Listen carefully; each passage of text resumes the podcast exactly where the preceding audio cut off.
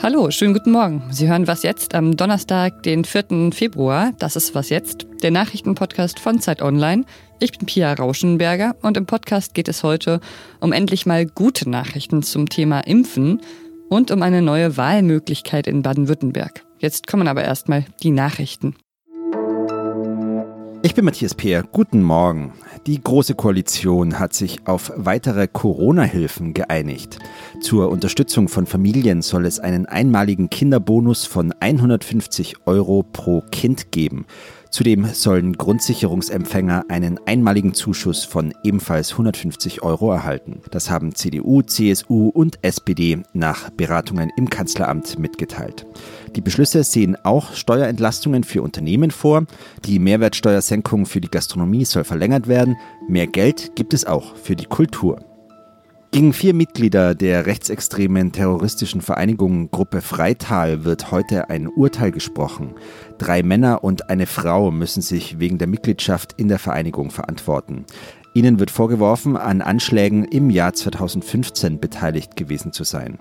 Die terroristische Vereinigung hat damals das Auto des Freitaler Stadtrats angegriffen, sowie eine Asylbewerberunterkunft und ein Büro der Linkspartei. Acht Mitglieder der Gruppe Freital waren bereits im März 2018 zu langen Haftstrafen verurteilt worden. Redaktionsschluss für diesen Podcast ist 5 Uhr. Ihnen gefallen unsere Zeit-Podcasts? Dann genießen Sie unseren Qualitätsjournalismus auch auf Zeit Online und in unseren Zeit-Apps mit unserem vierwöchigen kostenlosen Zugang. Mehr Informationen finden Sie unter zeit.de/zugang. Sputnik 5, das klingt ja wie aus einer anderen Zeit, also gleichzeitig wie Vergangenheit und wie Zukunft, aber das ist nur meine Meinung. Die Meinung der WissenschaftlerInnen ist, dass der russische Vektorimpfstoff zu 91,6 Prozent vor einer symptomatischen Covid-19-Infektion schützt. Zumindest geht das aus Daten der laufenden Phase 3-Studie hervor, die gerade im wissenschaftlichen Journal Lancet publiziert wurden. Und die Europäische Arzneimittelagentur EMA will jetzt auch prüfen, ob der Impfstoff auch in Europa zugelassen werden kann. Ja, also gute Nachrichten beim Thema Impfen, darauf warten wir eigentlich alle. Meine Kollegin Linda Fischer hat womöglich noch mehr für uns. Hallo Linda. Hallo. Mehr potenzielle Impfstoffe sind ja schon immer gut, oder?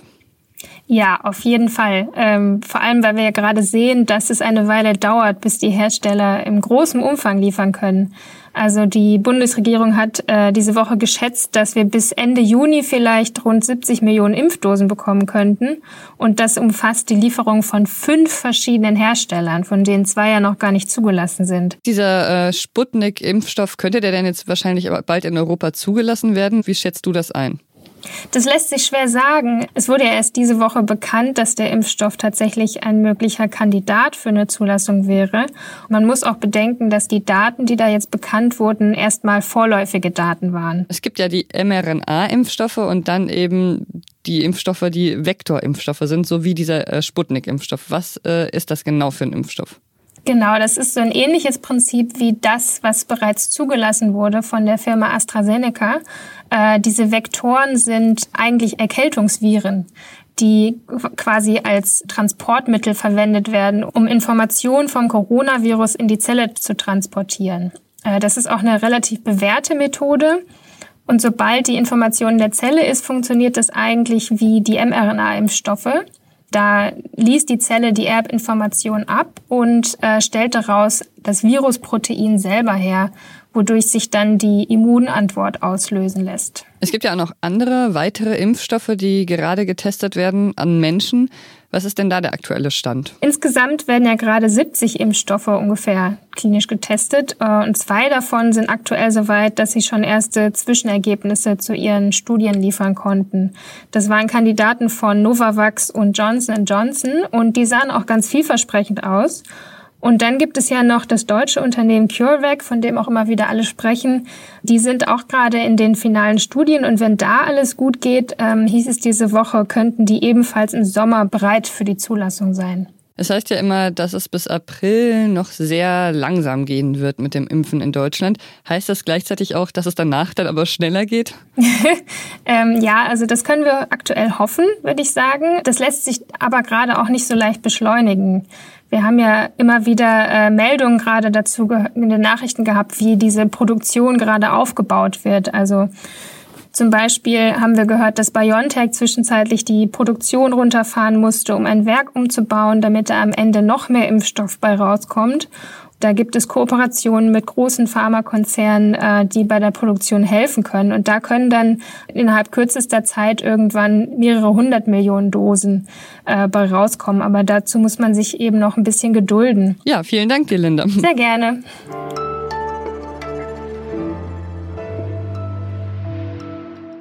und sonst so? Menschen, die zum Beispiel nach einem Unfall oder einem Schlaganfall im Wachkoma liegen, die wachen dann oft jahrelang nicht auf. Manchmal sterben sie auch ohne je wieder aufgewacht zu sein. Das Besondere bei diesem Wachkoma im Gegensatz zum normalen Koma ist übrigens, dass einige Funktionen des Stammhirns und Zwischenhirns erhalten bleiben. Jetzt haben aber ForscherInnen einen Weg gefunden, mit dem man möglicherweise Menschen aus diesem Wachkoma auch wirklich aufwecken kann. Der Thalamus, das ist ein Gehirnareal, das als Tor des Bewusstseins gilt. Ähm, den haben die Forscherinnen äh, bei drei Patienten stimuliert, die schon jahrelang bewusstlos im Wachkoma lagen. Dafür haben sie dann so Ultraschall genutzt.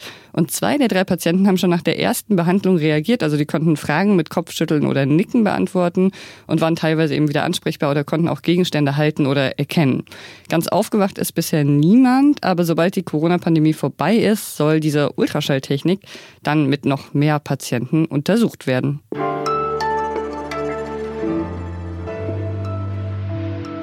In Baden-Württemberg und Rheinland-Pfalz sind dieses Jahr Landtagswahlen, beide am gleichen Tag, am 14. März. Und in beiden Bundesländern können die WählerInnen an diesem Tag ihr Kreuz bei einer Klimaliste setzen. So eine Klimaliste gab es vorher nicht. Die wurde von AktivistInnen aus dem Fridays for Future Umfeld ins Leben gerufen. Und wir fragen uns jetzt, was bedeutet das eigentlich für die Grünen, also für die Grüne Partei und was bedeutet das dann im Endeffekt auch für den Klimaschutz? Meine Kollegin Katharina Schuler hat dazu recherchiert. Hallo Katharina. Hallo. Ja, kann es denn jetzt sein, dass bald Fridays for Future Aktivistinnen im Landesparlament von Baden-Württemberg sitzen? Ja, also ich glaube, was eins, was wichtig ist, dass man erstmal sich klar macht, Fridays for Future ist nicht identisch mit dieser Klimaliste. Ne? Also man muss das natürlich trennen. Diejenigen, die eben mit diesen Klimalisten sozusagen eine eigene Partei oder Liste ähm, gegründet haben, haben wahrscheinlich keine gute Chance, ins Parlament einzuziehen. Also Parteienforscher schätzen deren Wahlchancen so auf maximal ein bis zwei Prozent. Und wenn man bisher sich die Umfragen anguckt, dann sieht man eben auch, dass der Posten andere, wo die ja sozusagen drunter fallen würden, bisher zumindest nicht sehr stark angewachsen ist. Was wollen denn dann die Aktivistinnen mit ihrer Liste erreichen? Ist es eher so ein symbolisches Zeichen? Das Ursprungsziel, so hat es mir auch eine Aktivistin erklärt, war eben, sie wollten das 1,5 Grad Ziel wählbar machen. Also Sie selber sind natürlich schon davon überzeugt oder Ihr Ziel ist es natürlich in den Landtag äh, zu kommen. Sie hoffen auch, dass Sie es schaffen können. Sie setzen da eben auch wirklich auf das Engagement dieser ganz jungen eben Klimaaktivisten, auch von Fridays for Future. Aber einer hat mir auch gesagt, auch wenn wir es nicht schaffen, äh, wir werden uns, wir sind dann in Baden-Württemberg trotzdem eine Partei und schon allein dadurch erhöht sich der Druck, dass äh, die Grünen auch wirklich ernsthaft Klimaschutz machen denn wir werden ja vielleicht auch bei anderen Wahlen äh, wieder antreten. Also es bleibt einfach sozusagen, sie wollen einfach auch einen dauerhaft äh, Druck auf die anderen Parteien ausüben, die Klimaziele wirklich ernst zu nehmen. Aber so ganz einig scheint man sich da ja auch nicht zu sein. Also in Baden-Württemberg sind da zum Beispiel einige Mitglieder aus dem Vorstand ja auch zurückgetreten oder werden ihren Platz zur Verfügung stellen. Genau. warum?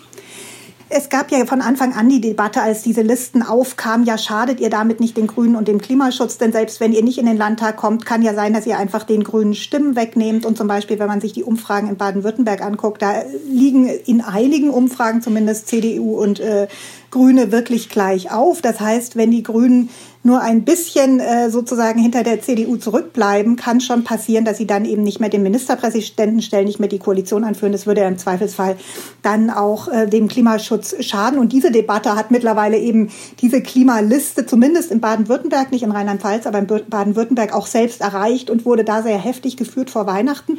Auch deshalb, weil sowohl die Grünen, aber auch die Linken und die SPD eben sehr harte Klimaschutzziele in ihre Wahlprogramme geschrieben haben, so dass dann eben einige von der Klimaliste gesagt haben, naja, das war ja genau unser Ziel, Druck auszuüben, das haben wir jetzt erreicht. Jetzt müssen wir eigentlich gar nicht mehr selber antreten, weil wir ja dann dem Klimaschutz im Zweifelsfall eher schaden könnten. Und äh, da gab es eben dann eine Diskussion, auch eine Urabstimmung. Da hat sich zwar eine Mehrheit entschieden, doch anzutreten, aber eben immerhin vier von sechs Vorstandsmitgliedern in Baden-Württemberg äh, ziehen sich aus dem Vorstand zurück, weil sie sozusagen im Moment einen eigenen selbstständigen Antritt nicht mehr als gerechtfertigt sehen. Danke dir, Katharina. Ja, gut. Und das war's mit Was jetzt heute Morgen. Danke für Ihre vielen Mails der vergangenen Tage übrigens nochmal. Das hat uns sehr gefreut. Gerne mehr davon an wasjetzt.zeit.de. Heute Nachmittag hören wir uns dann hier schon wieder. Ich hoffe, Sie sind auch wieder dabei. Ich bin Pia Rauschenberger. Machen Sie es gut.